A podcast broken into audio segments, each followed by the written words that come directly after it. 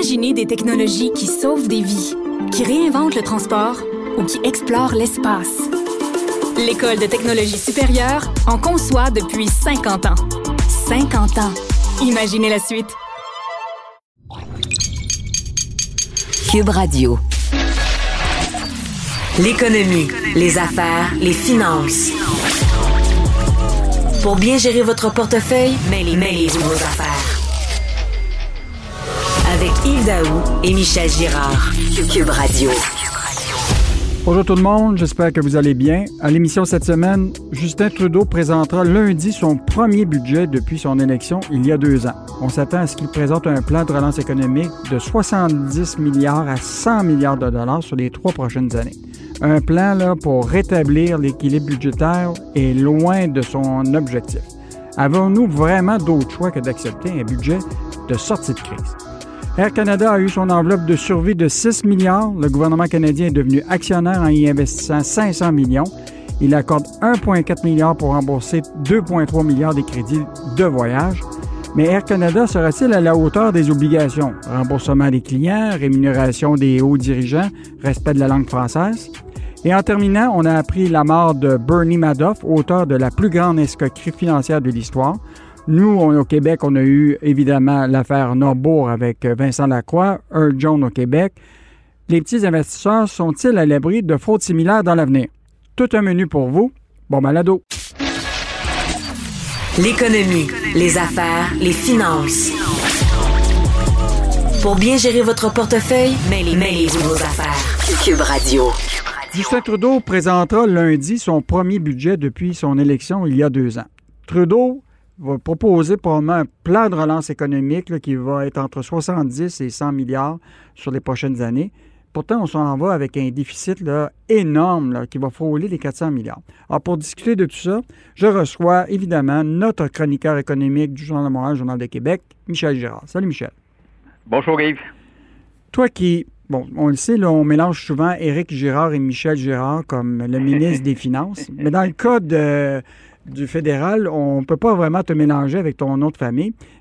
Tu peux-tu nous dire c'est quoi la vraie situation des finances publiques euh, du Canada à la veille du, euh, du dévoilement du budget? Bon, écoute, euh, selon le directeur parlementaire du budget, qui est quand même une organisation indépendante fédérale, qui relève quand même du gouvernement fédéral, mais qui analyse tous les chiffres du gouvernement fédéral, dont évidemment les budgets, ses projections, euh, sont à l'effet qu'on va boucler l'année en cours, l'année euh, l'année 2020, pas en cours, mais l'année 2020-21, donc jusqu'au 31 mars dernier. Euh, dans un trou de 363 milliards. Alors, ce qui serait théoriquement 20 milliards de moins que ce que on nous prédisait l'automne dernier lors de la mise à jour effectuée par Christia Freeland, la, la mm-hmm. ministre des Finances. Or, euh, mais, mais, mais, il faut, en tout cas, j'ai hâte de voir si ça va être dans, ces eaux-là pour l'année en cours. Puis l'année prochaine, bon, évidemment, tout ce qu'on sait, tout ce qu'on a comme chiffre à se mettre sous la main à l'heure actuelle, c'est les prévisions qui ont été effectuées l'automne dernier. Puis là, on prévoirait un autre déficit de 121 milliards euh, cette fois-là. Alors, ce qui porterait la dette fédérale à peu près à, 1, à 1207 milliards quand même de mhm. beaucoup, beaucoup d'argent. On est chanceux que les taux d'intérêt soient extrêmement bas parce qu'effectivement, le fédéral se finance euh, à moins de 1% Donc, euh, ce qui veut dire, le gouvernement Trudeau nous a, surendetté le Canada, mais écoute, la coïncidence fait en sorte que ça coûte moins cher d'intérêt aujourd'hui que ça coûtait il y a il y a cinq ans. Michel, mais je me rappelle au niveau, ton analyse au niveau du gouvernement du Québec, tu voyais très bien que les revenus autonomes, de, évidemment, de l'État du Québec augmentaient. Est-ce que c'est la même chose pour le gouvernement canadien? Ben, c'est-à-dire qu'effectivement, euh, euh, ben, l'année, pour l'année qui vient de se terminer, 2020-2021, euh, dans les revenus en ce qui concerne les, les, revenus, ça va être évidemment inférieur l'ensemble des revenus, on mm. s'entend, parce que mm. au niveau de l'impôt des particuliers, euh, c'est à peu près la même somme d'argent que le fédéral euh, va ramasser là, pour l'exercice 2020-2021, puis l'an prochain, ça va être mieux parce qu'on on est en reprise économique, évidemment. Mm. Donc, mais euh, il y a eu des beaucoup moins d'entrées en ce qui concerne notamment la taxe, la, la, TPS, également les, tout, tout, tout ce qui est taxe. Là. Alors, ce qui fait que les revenus sont, sont inférieurs en 2020-2021 par rapport à l'année précédente. Mais euh, ça va se corriger euh, euh, en 2020-2021. On, on pense mm. qu'on va y chercher à peu près 50 milliards de plus que l'année qu'on vient de terminer. Là. Mm. Parce que à cause évidemment de la reprise économique. Mais c'est les dépenses hein, qui sont qui sont extrêmement élevées. Mm-hmm. Puis on le sait, le gouvernement Trudeau a été extrêmement fait partie des gouvernements à l'échelle mondiale qui euh, se, avéré qui se sont avérés les plus généreux envers euh, envers euh, les victimes de la crise due évidemment à la pandémie du coronavirus. Alors, ce qui en soi a quand même aidé l'économie à se maintenir, c'est-à-dire ça aurait été plus catastrophique s'il n'était pas intervenu, mais on s'entend là que ça coûte cher, toute cette histoire-là. juste au niveau des interventions touchant la COVID, on approche les 300 milliards de dollars quand même. Hein. Nous sommes avec Michel Girard, chroniqueur économique au Journal Le Journal de Québec, et on discute du prochain budget de, Trudeau qui sera présenté euh, lundi. Euh, Michel, tu t'attends à quoi comme plan de relance économique? Parce qu'évidemment, là, il y a l'aspect de la gestion des opérations financières normales, mais là, on est, on est à l'approche d'une sortie de crise. Euh, tu t'attends à quoi comme plan de relance économique de Trudeau? Ben, c'est sûr qu'il va probablement investir massivement dans les infrastructures. Euh, il va, bon, euh, c'est sûr que c'est un peu l'inconnu là, parce que tu sais la, la, troisième vague frappe, je pense vraiment plus fortement que ce qu'on avait anticipé. Alors, probablement qu'il va reconduire tous ces, la plupart de ces programmes d'aide financière, c'est comme notamment la subvention salariale euh, d'urgence qui va mm. sans doute se poursuivre pour aider les entreprises parce que tu as évidemment plusieurs secteurs de l'économie qui vont très, très bien. Je fais référence notamment à la construction. Euh, mais mais euh, tu as des secteurs qui continuent de tirer le diable par la queue, comme quand je fais référence à, l'hébergement, la restauration, euh, l'information, la culture, les loisirs. Alors, tous les gens qui œuvrent dans ces secteurs-là, écoute, ils, ils sont pas sortis, sont pas sortis de la misère. Or, mais donc, ça veut dire qu'il va reconduire beaucoup de, de, de, ces programmes. En plus de ça, il faut pas oublier et Yves, et ça très important, c'est qu'on est dans une année électorale ou presque. Mm-hmm. Donc, euh, évidemment, il n'y aura pas de hausse d'impôts. Hein? Mm, non. L'impôt de la pandémie, là, oublions ça, là, il ne va pas hausser les impôts. En tout cas, ça serait... Mais il risque d'avoir bien des cadeaux euh, d'investissement à toutes les, les provinces. Ben, effectivement, effectivement. Autant aussi, aussi, probablement, il va mettre en place des mécanismes d'urgence pour aider euh, beaucoup, parce que le secteur, les, les PME, dans plusieurs secteurs, évidemment, ont été durement frappés. Plusieurs sont au bord de la faillite. Euh, euh, alors, euh, donc, ça, il va y avoir de l'aide de ce côté-là. Puis ensuite de ça, bon, peut-être, je ne sais pas s'il va oser augmenter sa contribution au niveau de la santé, hein, mm-hmm. qui est une demande pan-canadienne de, tous les premiers ministres des, des, provinces. Or, je ne sais pas s'il va l'augmenter. C'est sûr que s'il le faisait, ça serait, ça serait bienvenu compte tenu que c'est une année électorale, c'est pas à exclure. Mhm. Mais quand tu sais, là, les, médias actuellement reportent qu'il y, y, aurait un plan de relance entre 70 milliards et 100 milliards de dollars sur trois ans. Puis, euh, évidemment, architecturer un plan de relance comme ça, ça prend euh, des gens qui s'y connaissent. Et euh, je te rappellerai quand même que on a quelqu'un qui a été PDG de la Caisse de dépôt pendant plusieurs années, qui s'appelle Michael Sabia, qui nous a quand même donné pendant dix ans de très bons rendements, qui aujourd'hui est sous-ministre des Finances de la ministre des Finances Freeland. Euh, donc, euh, dans le fond, la main invisible de Michael Sabia est encore présente. Et justement, sur la main invisible de Michael Sabia, euh, c'est lui qui a été responsable du fameux plan de relance ou l'enveloppe de survie de 6 milliards à Air Canada. Donc, euh, le gouvernement canadien est devenu actionnaire en investissant 500 millions. Il a accordé 1,4 milliard pour rembourser 2,3 euh, milliards de crédits de, voyage. Il bloque à 1 million la rémunération des dirigeants, puis il force l'achat de 33 avions A220 qui sont produits à Montréal. Toi, là, tu penses-tu qu'Air Canada va être à la hauteur de ses obligations? Qui va les surveiller? Tu sais, on, qui va. Je suis pas sûr que. Mais là, tu touches un gros point. Évidemment, qui au gouvernement fédéral euh, ou au bureau, euh, évidemment, du sous-ministre de mm. Michael Sebia, des Finances, euh, qui va surveiller l'application de, de, toutes les mesures qu'on impose pour obtenir le 6 milliards de soutien financier que le gouvernement fédéral accorde à Air Canada. Ça, c'est la grande question. J'espère qu'il va y avoir, euh, qu'on va surveiller l'application, parce que Air Canada, malheureusement, n'est pas reconnu comme une société facile à, suivre. Or, euh, en tout cas, dans le passé, sous Colin Rovinescu, Or, euh, bon, maintenant, là, on a un nouveau PDG, euh, Michael Rousseau. il a fondamentalement, en tout cas, écoute, c'est sûr qu'il est plus souple que Colin Rovinescu. Maintenant, j'ai hâte de voir comment on va, comment Air Canada va s'acquitter euh, de de toutes, de, toutes les conditions qu'on lui a imposées pour obtenir le 6 milliards d'aides. Euh, ben moi, Michel, je te fais déjà une prédiction. là. quand tu dis qu'il va il accorde 1,4 milliard pour rembourser 2,3 milliards de crédits de voyage, puis que les gens ont jusqu'au 12 juin pour faire leur euh, demande, là, Là, regarde bien ça. Le système ne marchait pas. J'ai pas eu accès à la ligne téléphonique. Euh, j'ai pas eu de bonne réponse. Tu vas voir, là, il va y avoir une avalanche de plaintes à l'Office des, transports pour dire euh, il aurait dû me rembourser, euh, etc. Donc, on va en avoir pour six mois de plaintes des consommateurs avant que, tout ça soit réglé. Et on va évidemment surveiller la rémunération des hauts dirigeants de, Air Canada.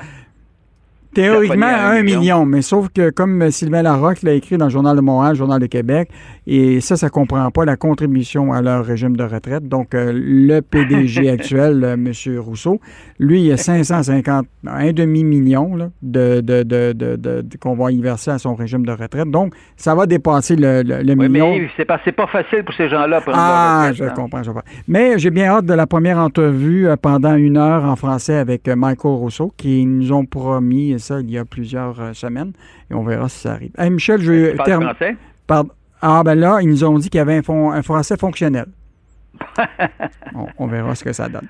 Michel, euh, on est toujours avec Michel Girard, chroniqueur au Journal de Montréal, Journal de Québec. Je vais conclure sur, euh, évidemment, un autre cas de potentiellement conflit d'intérêts. Donc, c'est le, Vincent Marissal du Québec solidaire qui a sorti des documents de la compagnie Good Food qui dit que Guy Leblanc, qui est actuellement PDG d'Investissement Québec, détenait 60 000 actions et une option d'achat de 25 000 actions supplémentaires de la compagnie Marché Good Food, qui est évidemment cotée en, bourse, et pour laquelle Investissement Québec a contribué à de l'aide euh, financière.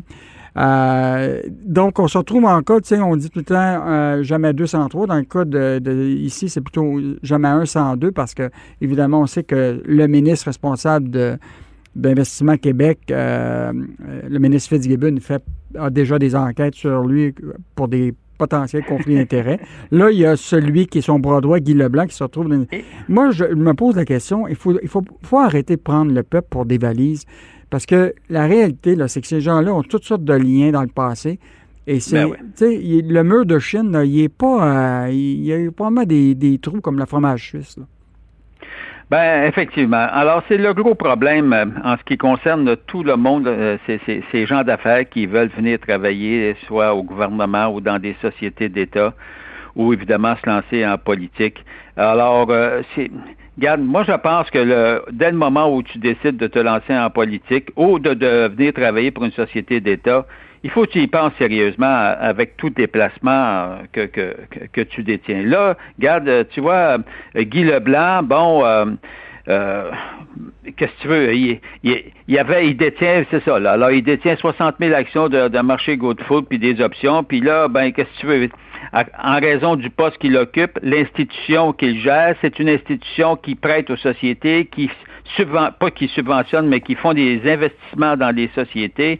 Alors, Marché Good Food, comme toute autre entreprise, a fait une demande, a obtenu euh, de, de l'aide financière. Fait que là, c'est sûr que il y a beau nous dire que toutes ces actions, son portefeuille sont, sont placées dans une fiducie euh, sans droit de regard, mais regarde ce que ça fait, là. C'est ça, ça sort au grand jour parce que, tu sais, quand tu te lances en politique, là, en partant, là, t'en as 50% qui t'aiment pas la fraise parce que c'est. Non, non, mais tu mm. comprends-tu? Il y, a, comme. Donc, t'es es plein d'ennemis. Donc, ça veut dire que si tu détiens un portefeuille puis tu détiens beaucoup d'actions dans des entreprises, puis en plus que ton rôle, c'est d'être le grand patron de l'entreprise qui fait des investissements, mettons que tu t'aides pas ta cause, puis que tu, tu risques de, si tu gardes ton portefeuille, évidemment, tu risques de toujours d'avoir d'apparaître, de, faire apparaître des, des, des, des, situations de d'apparence de conflit d'intérêts, même si tu l'es pas, tu sais. Hmm. Alors, tu sais, on nous dit qu'il n'a pas participé à la décision. Ben oui, mais hmm.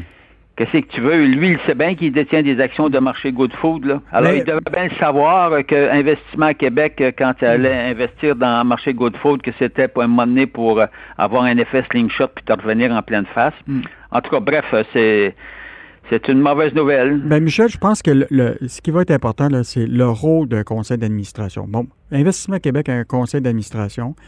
Ces gens-là là, devraient, pour les grandes transactions, là, tu comprends-tu, toutes les voir, puis poser, puis les, les, les règles de, d'éthique et de gouvernance autour de ça. je pense que le conseil d'administration d'un organisme comme Investissement Québec là, devrait jouer le, rôle de chien de garde. Puis présentement, ce conseil d'administration-là a l'air comme faire des affaires de gouvernance de tous les jours, là, la papeterie, puis ces affaires-là, mais les grandes décisions financières qui mettent à risque évidemment, parce que c'est de l'argent public, là, euh, l'argent public, euh, ben, il faudrait quand même euh, peut-être augmenter son pouvoir.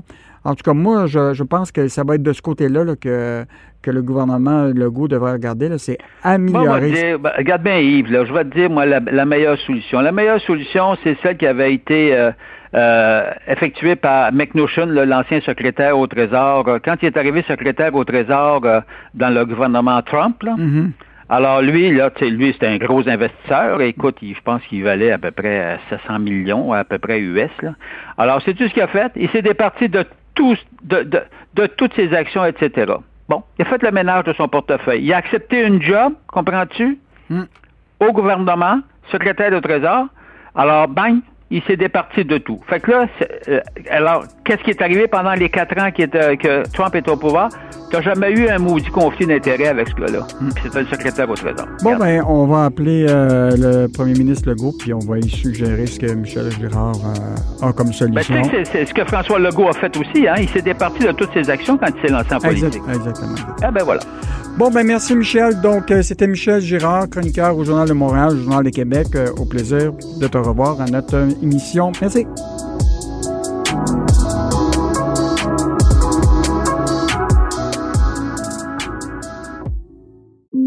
Imaginez des technologies qui sauvent des vies, qui réinventent le transport ou qui explorent l'espace. L'École de technologie supérieure en conçoit depuis 50 ans. 50 ans. Imaginez la suite. Merci, c'était vraiment délicieux. vous reviendrez, là. Ah oui, vraiment, vraiment bon. Merci. Faites attention ah oui. OK, salut, à la prochaine. Votre auto, c'est un espace où vous pouvez être vous-même. Hey. C'était pas mangeable comme repas. Ouf. Elle mérite d'être bien protégée et vous méritez d'être bien accompagné. Trouvez la protection la mieux adaptée à votre auto avec Desjardins Assurance et obtenez une soumission en quelques clics sur desjardins.com. Yves Daou et Michel Gérard démystifient, informent et analysent le monde des finances. Pour que vous puissiez enfin vous mêler de vos affaires. Cube Radio. On a appris la mort de Bernie Madoff, l'auteur de la plus grande escroquerie financière de l'histoire, euh, à hauteur de plus de 65 milliards US. Donc, on parle de 85 milliards euh, canadiens. Il est mort à 82 ans dans le pénitencier de Caroline du Nord où il purgeait une peine de 150 ans de prison. Au Québec, Bernard Madoff avait fait au moins une dizaine de victimes. certains sont, décédés, des, fonds d'investissement qui ont, disparu. Euh, on a quand même eu nos euh, propres Bernie Madoff. On a eu quand même l'affaire Norbeau avec Vincent Lacroix. On a eu Earl Jones dans la communauté anglophone. On a eu tout récemment euh, Carole Morinville aussi qui avait fraudé des, euh, petits investisseurs. Alors, pour discuter des crimes économiques et financiers, j'ai le plaisir de recevoir Stéphane Rousseau, qui est professeur titulaire à la faculté de droit de l'Université de Montréal. Bonjour, M. Rousseau. Bonjour. Je vous pose une question euh, directe. Sommes-nous vraiment à l'abri de fraudes similaires dans, dans, l'avenir. Maintenant qu'on a des organismes comme l'AMF, on a quand même des... Euh, même en Ontario, on a la, Security euh, Commission qui surveille les entreprises publiques. Est-ce qu'on est vraiment à l'abri? Il ne faut jamais baisser la garde parce qu'on a beau avoir un cadre réglementaire étoffé, des agences de réglementation que vous évoquez euh, qui surveillent les marchés, il n'en demeure pas moins que les fraudeurs sont habiles, les fraudeurs euh, sont euh, cupides et cherchent par toutes sortes de moyens à, euh, atteindre les individus, puis procéder à des escroqueries. Mhm.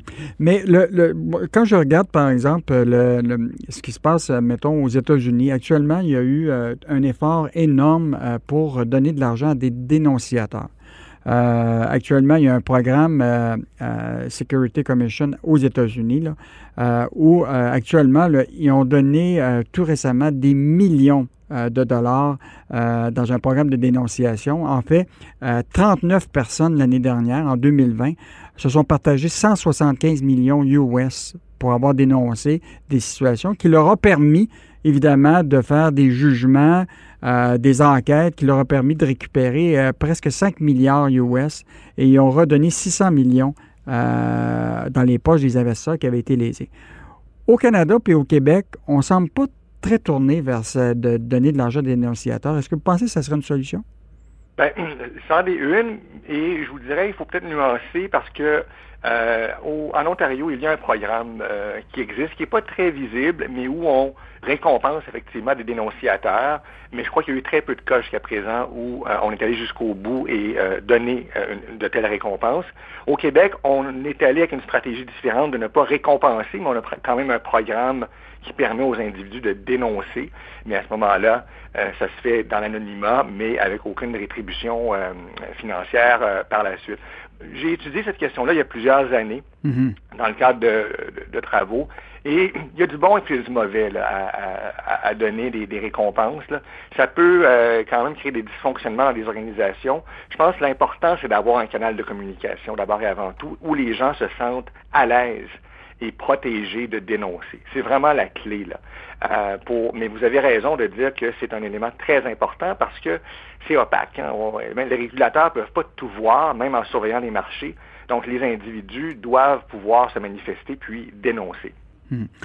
Aujourd'hui, si vous aviez, bon, on le sait, là, bon, il y a la partie de ceux qui euh, savent que les points faibles de certains petits investisseurs, mais les petits investisseurs aujourd'hui, là, c'est quoi qui devrait les guider euh, en termes de, de, règles avant de, confier leur argent à, des, euh, à des planificateurs financiers pour lesquels ils ont peut-être des doutes. Y a-t-il des mesures qu'ils doivent prendre avant de donner de l'argent à des planificateurs?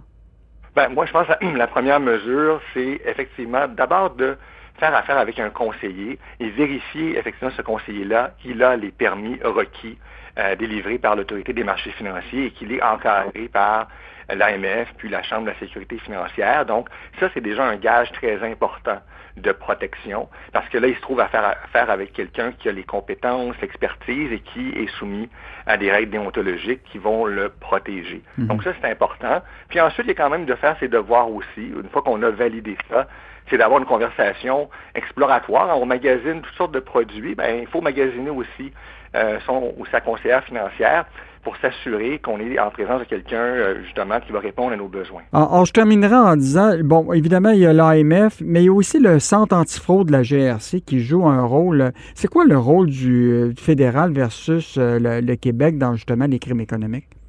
Oui, ben alors, au niveau québécois, l'AMF va être le moteur là, des enquêtes va travailler aussi avec la Sûreté du Québec euh, et des équipes qu'on qualifie d'intégrer pour les crimes économiques. Et ça, c'est pour les, les, lois québécoises, hein, les mm. infractions à la loi sur les valeurs mobilières, par exemple. Le fédéral, lui, ben, est responsable du, euh, du code criminel euh, s'agissant des, des, des, fraudes financières. Et donc là, à ce moment-là, entrent en jeu aussi les équipes fédérales. mais depuis bon nombre d'années, tous, tous ces regroupements-là, ces régulateurs collaborent justement pour enquêter de concert, de manière à ce que parfois on puisse se retrouver avec des, euh, des plaintes à la fois au niveau de la loi sur les valeurs mobilières et du code criminel. Donc, euh, euh, mais ça montre qu'il y a plusieurs facettes à ces, crimes-là et qu'on a plusieurs acteurs qui doivent collaborer absolument ensemble pour qu'on puisse en arriver à, faire des poursuites contre les contrevenants. Hmm. On sait, bon, Earl Jones, puis autant Vincent Lacroix, c'était des, fraudeurs un peu traditionnel. Euh, vous vous rappelez, Earl Jones allait dans les salons funéraires pour aller chercher de l'argent lors des successions. Mais aujourd'hui, les bandits qu'on appelait à cravate euh, ont été plutôt, comme vous dites, remplacés par des bandits à tablette. Euh, parce que, évidemment, l'électronique a pris, le numérique a pris de l'importance. Est-ce que vous pensez qu'on est encore plus susceptible de fraude compte tenu de cette réalité-là aujourd'hui? Il y a deux aspects à, cette question-là, je vous dirais. Un premier aspect, c'est, je dirais, oui, on est plus susceptible parce que c'est extrêmement euh, insidieux, parce que omniprésent. Hein. Le numérique est toujours autour de nous, à toute heure de la journée. Euh, et notre garde peut se baisser justement face à, différentes euh, euh, sollicitations qu'on peut avoir et des sollicitations qui se font par le biais de réseaux sociaux où là, on peut à nouveau peut-être un peu perdre notre jugement parce que c'est des amis, des amis d'amis sur différentes plateformes et donc une vulnérabilité qui est là. L'autre côté de la médaille, tout de même, c'est de dire, ben, au moins, pour les organismes de surveillance, euh, il est possible de faire la surveillance de ces environnements numériques-là. Alors que, si on prend le cas de Earl Jones, ben, on ne pouvait pas être dans les salons funéraires où il œuvrait, euh, où sévissait. Euh, donc, il y a peut-être au moins ce volet-là qu'on peut voir de positif, une, une, surveillance à la fois des marchés financiers, mais aussi de ces environnements numériques pourrait protéger les individus, mais en même temps, c'est vraiment la vigilance euh, de, tous et chacun qui, est d'abord et avant tout important. Hmm. Monsieur Rousseau, dans l'article euh, avec Julien McEvoy, vous dites euh, finalement la règle d'or est la même qu'avant. Quand c'est trop beau pour être vrai, c'est que c'est trop beau pour être vrai. Euh, et donc, euh, je pense que les euh, petits investisseurs doivent être extrêmement prudents quand on leur fait miroiter des rendements de 125% Donc, merci beaucoup de votre évaluation sur, évidemment, c'était pas cet anniversaire, mais la mort de Bernie Madoff, qui été vraiment le plus grand escroc de tous les temps et qui est mort en prison hier. Donc, c'était Stéphane Rousseau, qui est professeur de la faculté de droit de l'Université de Montréal. Merci beaucoup, M. Rousseau. Je vous en prie, bonne journée. Au plaisir, au revoir.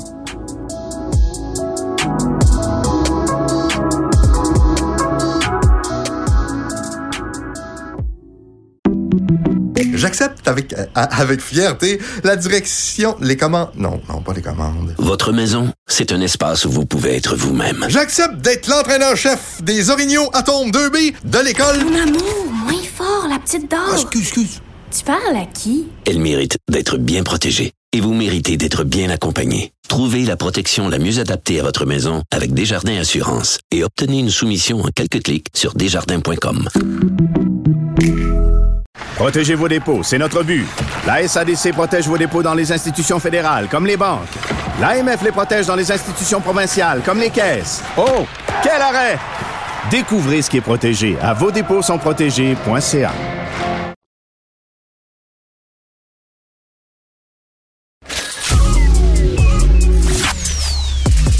Arrêtez de vous virer sur une scène. J'ai eu mon Yves Daou et Michel Girard vous rendent la monnaie de votre pièce. Vous écoutez Mêlez-vous de vos affaires avec Yves Daou et Michel Girard. Cube Radio. On sait, le télétravail a changé nos habitudes, autant au niveau de nos relations de travail, évidemment, tout ce qui touche les télécommunications avec euh, les employés, avec les cadres. Mais il y a quelque chose qui a vraiment changé, c'est nos habitudes au niveau de l'habillement. Pour discuter de tout ça, je reçois Pierre-Olivier Zappa, qui est animateur et journaliste à l'émission À vos affaires sur LCN, qu'on peut évidemment écouter du lundi au vendredi à 18h30. Salut Pierre-Olivier. Salut Yves. Écoute, je trouve que notre conversation est tout à fait appropriée aujourd'hui parce que hier, il y a un député fédéral qui, en pleine période de questions, s'est retrouvé nu devant son écran. Donc, euh, dans le fond, lui, il avait le costume d'Adam. Alors que de plus en plus des gens, on s'entend pour dire que euh, pour faire du télétravail, ils sont plus en costume, ce qu'on appelle l'habit mou. Donc, euh, adieu costume, cravate, bonjour polo et t-shirt. donc, toi, est-ce que tu vois, comment je pourrais dire, est-ce que le sacro-saint complet masculin, là, et peut-être évidemment pour les femmes, c'est la même chose, est en voie de disparition? Ben, il est à tout le moins menacé.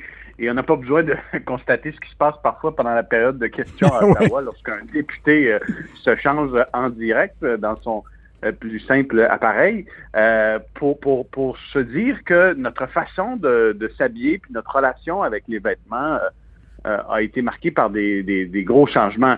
Il y a d'ailleurs des, des, statistiques qui le démontrent. Yves, la firme Global Data Retail nous dit que les ventes de tailleurs et autres complets ont fléchi de 74% pendant la pandémie. C'est immense et c'était déjà un marché qui était en déclin. Hmm. Euh, si on regarde le marché de la cravate, euh, du veston, euh, on, gérait une décroissance d'à peu près 5-10% par année, et ça depuis à peu près une décennie. Donc c'est certain que à l'ère du, du, télétravail, de la pandémie, euh, c'est un secteur qui accuse un, coup dur. Il n'y a plus de balles de finissant. Euh, les, gens passent leur journée en mou. Les 5 à 7 sont reportés. Et pendant ce temps-là, qui en profite? Ben, tu regardes des détaillants comme Lululemon, qui est mhm. un peu la, le, symbole, la marque par excellence des vêtements mous. Les ventes ont augmenté d'à peu près 25% en 12 mois. Euh, donc, est-ce que le costume cravate a dit son dernier mot? Ben, je ne le pense pas. Et lorsqu'on sonde les tailleurs, lorsqu'on parle aux dirigeants de manufacture, euh, ce qu'ils nous disent, c'est qu'ils commencent déjà à avoir un, certain retour, un certain engouement et des clients qui vont vouloir peut-être euh, s'habiller chic, euh, avec des étoffes recherchées, avec mm. des, des couleurs uniques lorsque la, la vaccination et la, et la reprise sera lancée. Est-ce que, euh, bon, on connaît là, des grands couturiers, là, évidemment des grands marchands comme Harry Rosen et, d'autres. Eux autres, ça, doit être la catastrophe. C'est évidemment, euh, le marché s'est effondré. Et à Montréal, au Québec, on est quand même très chanceux de pouvoir compter sur des manufacturiers de renom euh, qui peuvent rivaliser avec des, des canaliers en Italie. Et là, je pense à des manufactures comme Samuelson, qui est sur euh, l'avenue du Parc à mhm. Montréal, ou Jack Victor sur, sur René Lévesque, ce sont des fabricants euh, de vestons, de, pantalons euh, établis à Montréal qui embauchent beaucoup de, tailleurs italiens. Et ces compagnies-là ont dû se revirer sur un dissens et, tout faire pour éviter que, que, que, les entreprises doivent fermer. Alors, je te donne un exemple. Samuelson, c'est immense. Eux fournissent Harry Rosen au Québec, Macy's aux États-Unis. Euh, ils vendent des complets partout à travers le monde. Euh, ils se sont mis, euh, Yves, à fabriquer des jaquettes pour les hôpitaux. Ah Et ensuite, ils ont ouvert un magasin auquel tu peux aller en prenant rendez-vous à l'usine, à la, à la manufacture directement sur l'avenue du Parc. Et tu peux acheter des complets, là. Un complet Samuelson habituellement se vend à peu près 2000 dollars. Et en ce moment, ils sont en train de les vendre 250 dollars. En passant, ce sont les, les complets de, Justin Trudeau. Justin Trudeau, c'est dans son comté, donc c'est là où il s'habille. Euh, un complet qui passe de 2000 à 250 dollars, ça démontre à quel point euh, l'industrie euh, est aux prises avec beaucoup de stocks en ce moment qu'on doit liquider. Et, et ça, ça met des entreprises carrément en, très grosse difficulté. Mais en même temps, ces entreprises-là vont parier sur une forte reprise lorsque les gens vont se remettre à aller dans des lunchs euh, mhm. d'affaires, dans des événements de la chambre de commerce, etc. Et surtout, les gens auront peut-être un, tour de taille post-pandémique euh, à, gérer. Donc, lorsque ils vont aller fouiller dans leur garde-robe pour euh, remettre un pantalon propre ou une chemise, ils vont peut-être devoir faire un, petit détour au magasin pour aller rafraîchir leur leur garde-robe. Pierre-Olivier, est-ce que Justin Trudeau, lors de la présentation du budget, aurait un costume à 300 dollars ou à 3000 dollars? je ne sais pas si Justin Trudeau les achète en rabais, mais je l'encourage à le faire parce qu'avec tous les milliards de dollars qu'il dépense en ce moment, faut se serrer la ceinture hein, dans certains postes budgétaires. Mais, euh, mais, mais c'est, je veux dire, je, euh, je, suis allé récemment chez Samuelson pour constater un peu, parce que je fais probablement partie des, des seuls euh, travailleurs en ce moment, de la seule catégorie de travailleurs Ben qui oui. achètent encore des, des complets puis des, des cravates. Mhm. Et lorsque je suis arrivé à la manufacture, euh, je, je, je regardais autour de moi là, et c'était des vestons, des, des, des, des pantalons qui provenaient de New York, euh, qui provenaient de grands magasins et qui n'ont jamais été vendus évidemment depuis plusieurs mois. Et là, tu regardes le prix, 2500 dollars, et tu dis la, la compagnie est forcée de les brader euh, à 250 dollars, dans certains cas 100 dollars, probablement beaucoup moins que leur prix coûtant parce que seulement le prix de l'étoffe euh, est, est très cher. Alors, euh, peut-être que Justin Trudeau va pouvoir regarnir sa garde-robe euh, à peu de frais en visitant Samuelson euh, sur la, sur l'avenue du parc. Euh, mais mais j'ai hâte de voir comment ce marché-là va, va tenter de, de, de se réinventer aussi après la pandémie euh, et, euh, et voir comment Euh, les gens actuellement, le- on, on- c'est quoi? C'est à peu près euh, actuellement des gens qui sont pas en télétravail, mettons dans les centres-villes d'a- d'affaires, là, c'est, c'est moins de 10-20% qui sont retournés au- dans les bureaux actuellement? Regardons les taux d'occupation. À Montréal, on parle d'à peu près entre 5 et 6, 7% gros maximum. Mhm. Euh, cette semaine, dans le cadre d'un reportage, euh, je suis allé euh, au 800 de la Bouchetière Ouest, Yves, euh, et c'était une scène encore apocalyptique. Mhm. Je suis allé faire une entrevue avec le PDG d'IBM. et Il n'y avait pas un chat sur place. Et là, tu rencontres le PDG d'IBM, tu te dis probablement qu'il a remis son costume cravate. La réponse est non. Il avait un t-shirt, une chemise décontractée et un jean. Est-ce que ça, Alors, ça va avoir un impact sur euh, l'industrie du textile? Parce que tu sais que, bon, on a quand même, euh, bon, euh, Chabanel, une, euh, il y avait eu une reprise un peu de du, du textile ici au, euh, au- au Québec.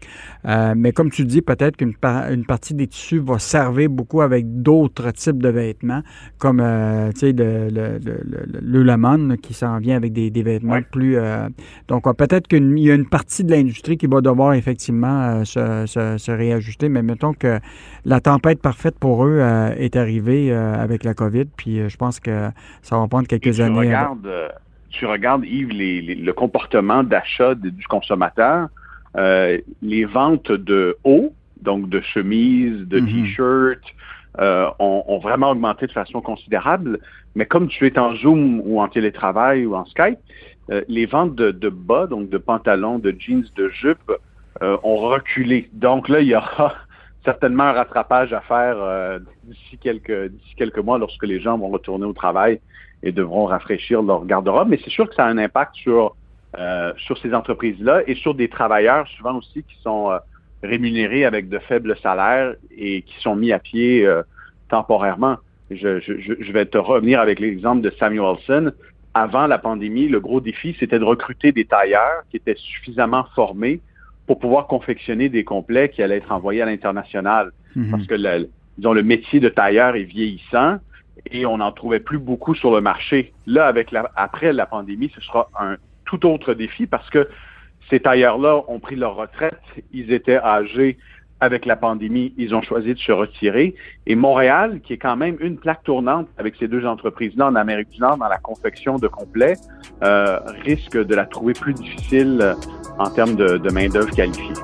Hey, Pierre-Olivier, on va continuer à t'écouter à ton émission qui s'appelle À vos affaires sur LCN du lundi euh, au vendredi à 18h30 et euh, on espère toujours te, te voir à la fois en chemise mais aussi en costume trois pièces. Au plaisir de te revoir encore à notre balado. Mais pas comme le député libéral. Non. Merci Pierre-Olivier.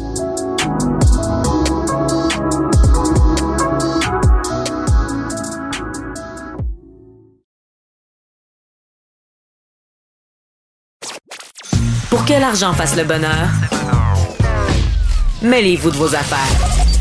Avec Yves Daoui et Michel Girard. La nourriture et le logement constituent deux nécessités de la vie et il semble que les deux coûtent de plus en plus cher de nos jours. Alors, pour discuter de ça, je reçois Sylvain Charlebois, euh, qui est directeur au laboratoire de sciences analytiques en agroalimentaire de l'Université de Dalhousie. Salut Sylvain. Bonjour. Dans ta chronique, tu parles de la, ce qu'on appelle la tempête parfaite. Là. Tu sais, le coût de la nourriture qui augmente, le logement qui augmente. Est-ce qu'on se retrouve dans une situation où ce que les gens doivent faire une espèce de compromis entre le logement et la nourriture?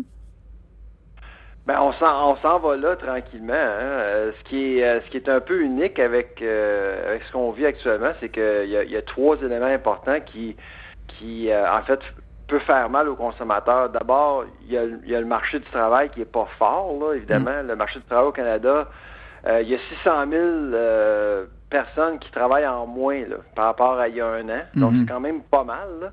Euh, aussi, euh, il y, a, le coût des aliments. On, on en a parlé souvent. Depuis cinq ans, en fait, c'est vraiment le coût des aliments qui a été coût des aliments qui a été perçu comme étant la barrière financière la plus importante pour les consommateurs pour ce qui est de, l'abordabilité des aliments. Mm.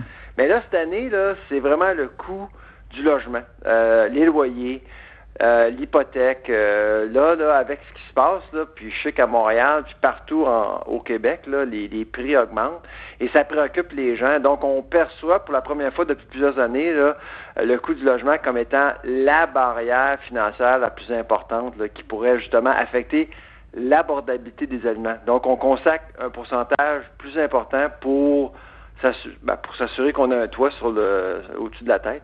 Ça veut-tu dire, actuellement, sais-tu quoi la proportion, toi, de, la part de, mettons, dans un budget d'une famille, la part logement versus la part euh, alimentation, c'est quoi en pourcentage? Ben, en fait, le point de référence qu'on se donne souvent, c'est 25% du revenu.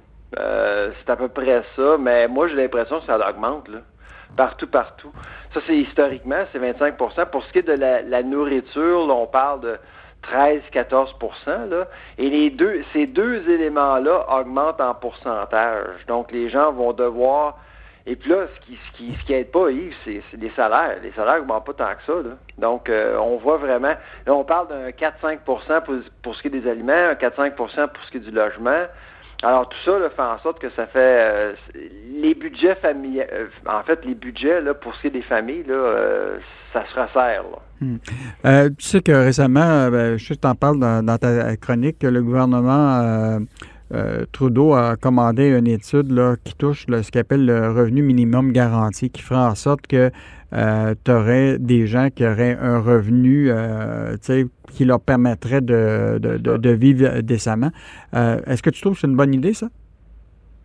C'est une, idée qui mérite une étude, effectivement. le problème avec le, revenu minimum, euh, c'est qu'on n'a pas beaucoup de données. Euh, c'est quand même une mesure assez importante, euh, crédible pour certains dans certains pays, mais comment comment tout ça pourrait fonctionner au Québec, au Canada? Et je sais qu'en Ontario, il y a eu des projets pilotes qui avaient démarré, mais ça a été cancellé par le gouvernement Ford. Mm-hmm. Moi, j'irais par des projets pilotes voir comment ça fonctionne. Est-ce que le marché du travail, en fait, bénéficie d'un minimum d'un revenu minimum garanti? Mais on est rendu là, là vraiment là le marché du travail n'est pas à 100 euh, les coûts augmentent. Euh, le contexte macroéconomique, en fait, se prête à, une étude par rapport à ça. Hmm.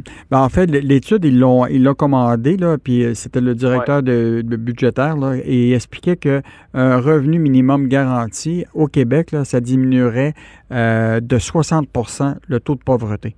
Donc, des gens moins pauvres, bien évidemment, ça veut dire que probablement qu'ils vont s'alimenter puis se loger peut-être mieux facilement, mais il en demeure pas moins que, écoute, le prix des logements à Montréal est rendu euh, astronomique. Euh, comme tu ah expliques, les prix des aliments, bon, on dit que l'inflation est à un point cuc, mais la réalité, c'est qu'il y a beaucoup de catégories. Tu sais, l'essence, là, est à, récemment, est à 1,40 euh, dans certaines villes. Euh, les prix des aliments, ben, tu regardes, euh, ben, tu, les connais, le prix du bœuf, le prix du poulet, beaucoup d'aliments et de fruits et de légumes sont en, sont en hausse.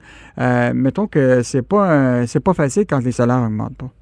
Ah non, absolument. Il faut donner une chance aux gens qui vraiment parce qu'il y a beaucoup de gens qui, qui ont profité hein, durant la pandémie, qui vont très bien, hein, qui ont toujours un emploi, ils ont la mm. santé et tout, mais il y a beaucoup de monde qui ont été affectés euh, financièrement, euh, mentalement, physiquement par, par la COVID. Alors, faut penser, faut penser à eux.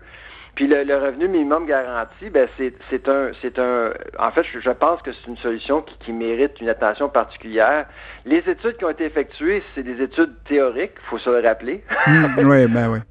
C'est comme, c'est comme clamer un, un salaire minimum à 20 dollars. Euh, le, le, le, NDP, c'est ce qu'il préconise. À 20 c'est correct. Là. Mm. Par contre, euh, si vous parlez à des entrepreneurs, ils n'engageront jamais personne si ça coûte 20 de l'heure. Mm. C'est ça qui est le problème. Donc, il faut tester, à mon avis, le concept. Et puis, si ça fonctionne, ben, allons-y. Est-ce que les gens, euh, de plus en plus, compte tenu effectivement que la tempête parfaite, hausse des, loyers ou de l'habitation, hausse des prix des aliments, vont se tourner de plus en plus vers ce qu'on appelle les détaillants d'épicerie à rabais? Là? Euh, parce qu'il y en a euh, de plus en plus. Est-ce que euh, ah Est-ce que ça, ça va devenir, mettons, je prends n'importe qui, là, va, un, industriel dans ce secteur-là va dire, ben maintenant, là, je vais penser à ouvrir des chaînes avec des marques qui vont être à rabais? Ben écoute, je regarde là, depuis six mois, mm-hmm. il, y a eu au, il y a eu au moins 20 magasins au Canada qui ont été convertis en magasins à rabais au Canada. 20% Oui, Ouais, non, 20, 20 magasins. 20 magasins, excuse-moi. Euh, oui, Sobeys, euh, Loblaws en a converti deux, là. Sobeys, c'est des Freshco, là. Euh, pour euh, pour Loblaws, c'est c'est le no frills, là. Et puis moi, je, moi, je m'attends à ce qu'il y en ait encore plus, là. Simplement parce que il y a beaucoup, beaucoup de gens qui vont qui vont être à la recherche Vont, vont, chasser des aubaines le plus possible. Mhm. ouais. ta prochaine évaluation des prix de l'alimentation, tout ça, ça arrive quand normalement? C'est au mois de décembre. Euh, donc, ça fait quatre mois qu'on a euh, présenté euh, nos prévisions pour 2021. Mhm. on s'attendait à une hausse d'au moins 4% pour le Québec. Là, et mhm. d'après ce qui se passe actuellement, là, on est extrêmement confortable avec nos prévisions d'il y a quatre mois. Mhm. Toujours. Ouais. Bon, ben, Sylvain euh, Charlebois, qui est vraiment le spécialiste de l'agroalimentaire euh, au Québec et au Canada. Donc, euh, merci Sylvain et au plaisir de se reparler à notre émission Mêlez-vous vos affaires dans un autre balado.